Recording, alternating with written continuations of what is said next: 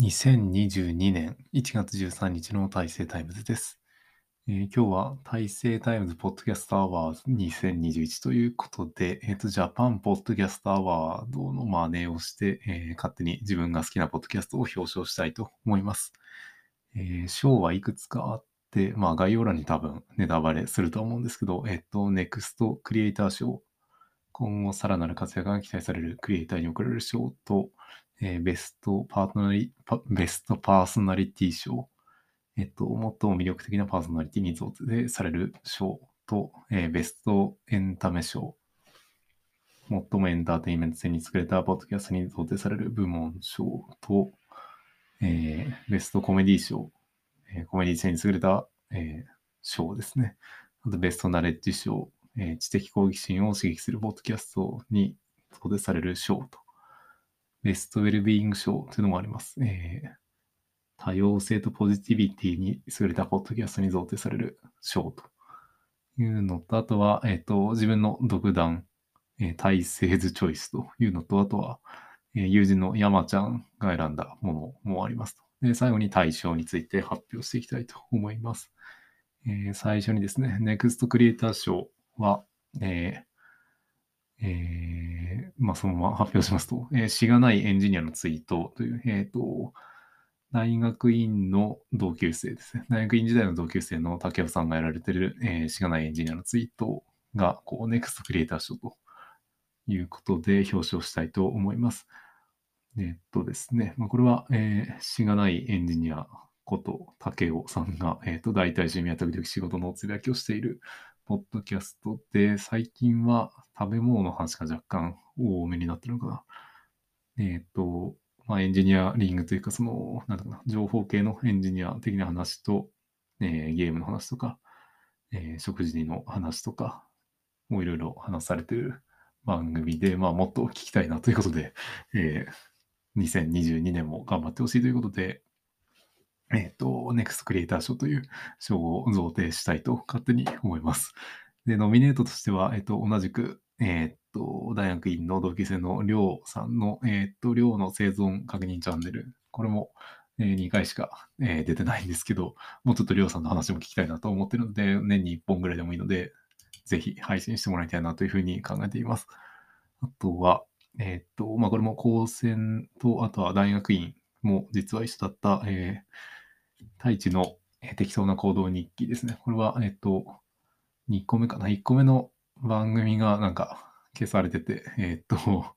2個目のやつしか今は聞けなくなってるんですけど、えーっと、心理学について、えーなんていうかな、学んだ内容を公開しているというようなもので、まあ、登山の話とかももっと聞きたいので、えーっと、なんていうかな、最近はこう、あんまり意識が内向モードに向かないそうなんですけど、なんとか内向モードに向けて話してもらいたいなというふうに思っています。まあ、えっ、と、ネクストクリエイター賞というか、今後も聞きたいポッドキャストということで、えっ、と、身内の配信をもっと今後も聞いていきたいなということで、身内のやつがオウムになってますね。で、次で、えっ、と、ベストパートナ、ベストパーソナリティ賞ですね。えーこれは、えー樋口塾の、えーみそさんの無題なんですという、ポッドキャストを、えー推薦というか表彰したいと思います。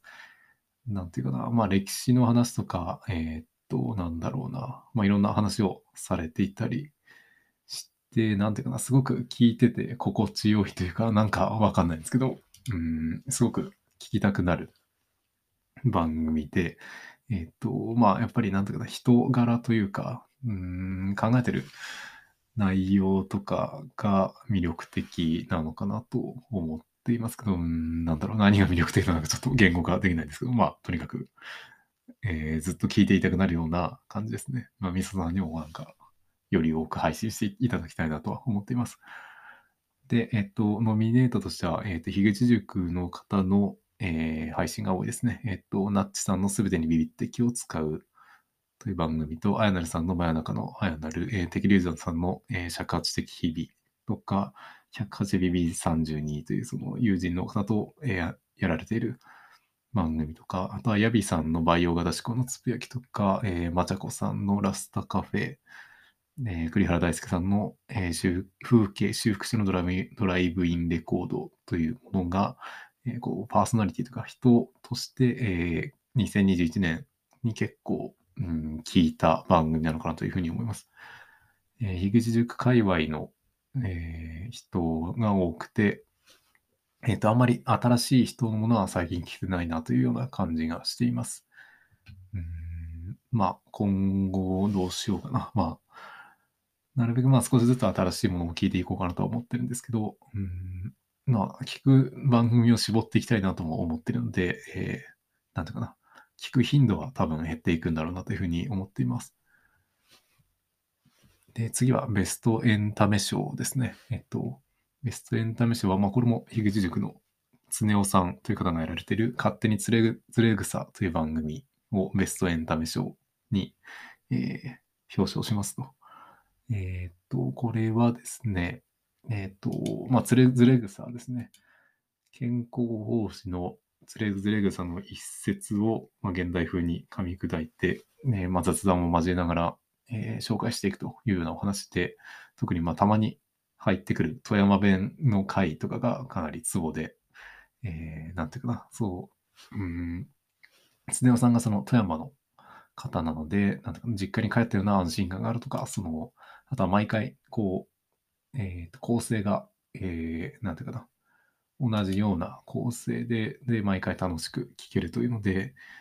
なんていうかな、本当に毎回の更新を楽しみにしています。あんまり反応できてなくて申し訳ないんですけど、いつも楽しみに聞いています。で、えーもう一個、ベストエンタメ賞のノミネートとしては、えー姉の8番さんの8番のうろ覚え昔話という、うんと番組があります。で、これは、えっ、と、姉の8番さんが、えー昔話です。日本の昔話とか、まあ日本じゃないシンデレラとかもあるのかな。を、まあ現代風に自分の好きなようにというか、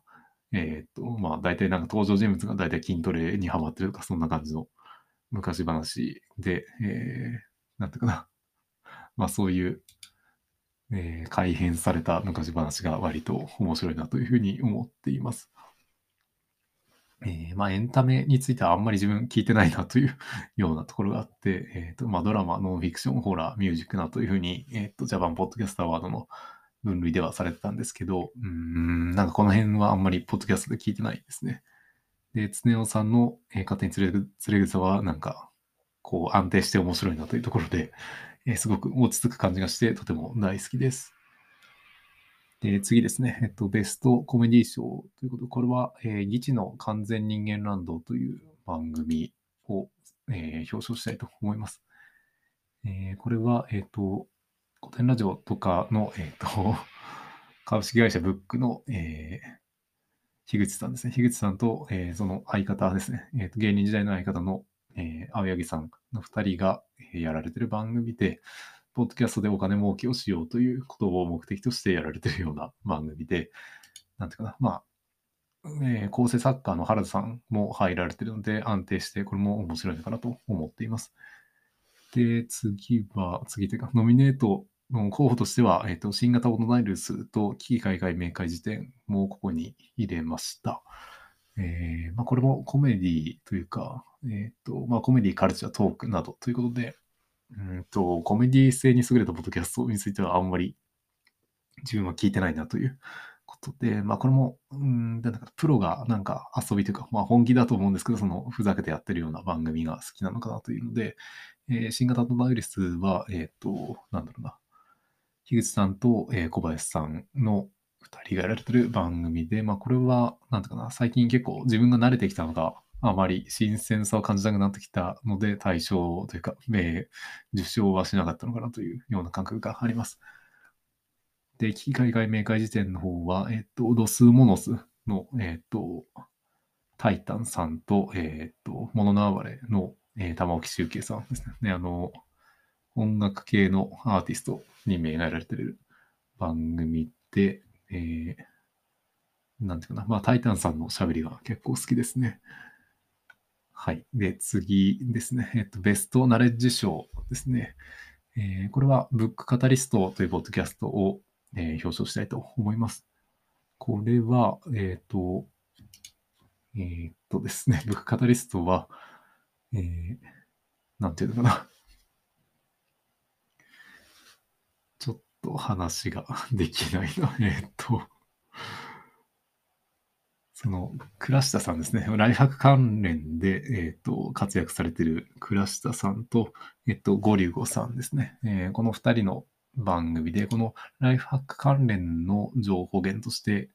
えっ、と、なんとかな、あまり違和感がなく受け入れられる二人の、えっ、と、二人が話されてるポッドキャストで、まあ、本について、えー、面白かった本について語るポッドキャストということで、その本の紹介をしているということなんですけど、まあ自分がそのかなりその、ポッドキャストじゃないな、ライフハック関連、なんかその細かい工夫とか改善とかに興味があって、で、それの、えー、先んじでやられてるというか、その、なんていうかな、まあ勝手に師匠みたいな感じで思ってる、えー、クラスさんと、えー、ゴルフさんがやられてるということで、まあその、あえっ、と、結構尊敬する2人が話されている本について、本、話されている本について 語る、えー、ポッドキャストなので、その、まあ、読書感想型のポッドキャストは結構鉄板的に面白いというのがあったりして、それをその、えっと、まあ、興味関心が近い2人が話されているということで、かなり面白いポッドキャストだなと個人的には感じています。で、このベストナレッジ賞については結構いろいろノミネートとか候補があってて、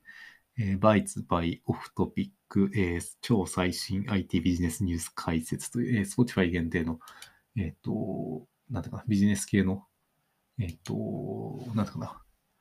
あの、うん、まあ IT 系のビジネス系、アメリカのシリコンバレーあたりの話をされてる、その草野さんと宮武さんの、えー、番組とか、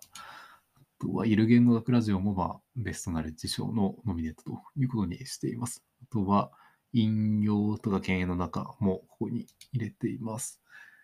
あとは、えっ、ー、と、これは聞いてないんですけど、伊藤洋一さんのラウンドアップワールドナウと町田哲さんの経済ニュース深掘りは、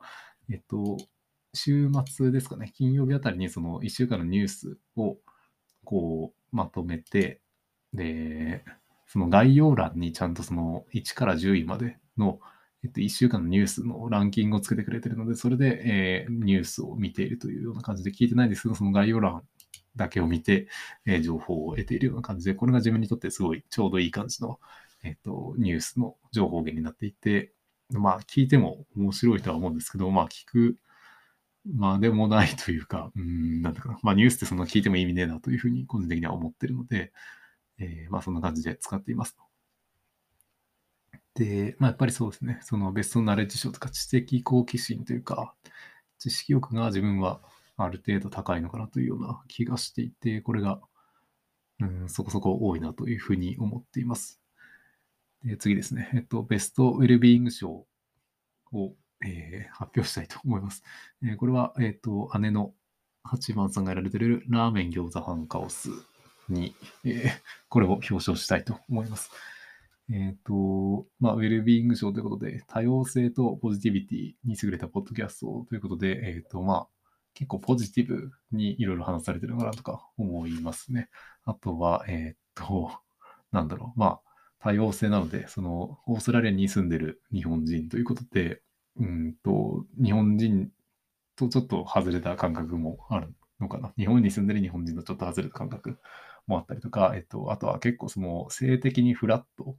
女性寄りというかなんか中性的な、まあ、若干男性側に寄ってんじゃねえかっていう気もしますけど、ような感じで、あとはその、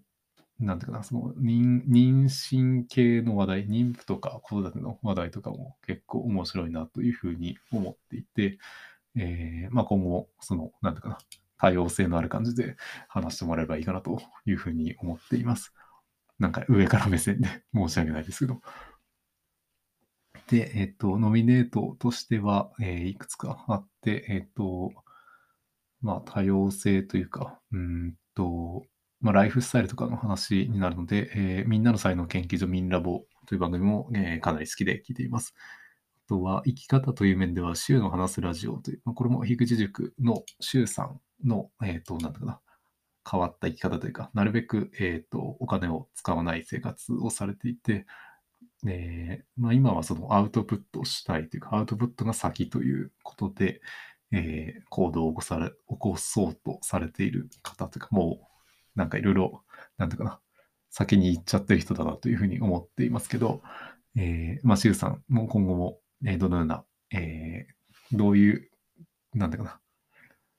えー、っと、振る舞いというか、なんていうかな、どうなっていくのかなという、その、シュウさん自体に興味があるなというふうに思っています。あとはまあ多様性という面で自分と離れた存在かなと思っているのは、えっ、と、結婚したお友達のアダルトークという番組で、えっ、と、なんかな、まあ、女性2人が、えー、やられてる番組って、えっと、なんていうかな。まあそういう恋愛系の話ですね。女性目線の恋愛系の話ってあんまり聞いたことがなかったなというので、えー、たまに聞いていたりします。あとはタルタルソースという番組も、えっ、ー、と、小中学生かな。ITINS ラボの、えー、塾生がやられてる、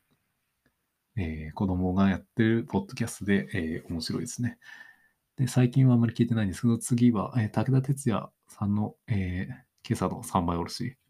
という番組も、えー、2021年の多分11月ぐらいまでは聞いてたんですけど、えー、これも、ま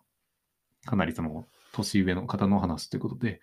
自分と離れたえー、人の話が面白いなというふうに思っていました。やっぱりまあ年齢的にというか、えー、考えているなん思考のパターンとか、でもその自分から離れた人の話をなるべく聞きたいなというふうにも思っているので、えー、こういうなんか多様性ですね。多様性を確保していきたいなというふうに考えています。で、次ですね。えっと、まあ、リスナーズチョイスというのをちょっと変えて、体制ズチョイスというのを作りました。えっ、と、まあ、個人的に独断で、えっ、と、応援したい番組ですね。これは、えっ、と、前の学校の教え子の YOSHIKI くんがやられてる、えー、調子になりすぎたコン先生ラジオというのを推薦したいと思います。えー、こちらは、えっ、と、まあ、まだ 2, 2話しか出されてないんですですけど、えっ、と、まあ、高専在学中に頑張ってるような様子ですね。これを話されているということで、えー、まあ、今後ももっともっと頑張っていただきたいなというふうに思っています。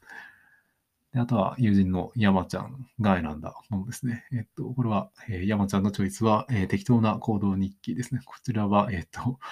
え、そうですね。高専の友人の太一のやってる番組 で、この中でも特に、えっと、登山道具に金がかかるという話と、あとは、えっと、身内限定で公開したオフロードババアの回が面白かったという評価を得ています。うんと、まあこれはそうですね。やっぱり、よしき君には今後も、えー、どんどん頑張ってもらいたいなというふうに思っています。はい。で、次ですね。最後、えー、大賞ですね。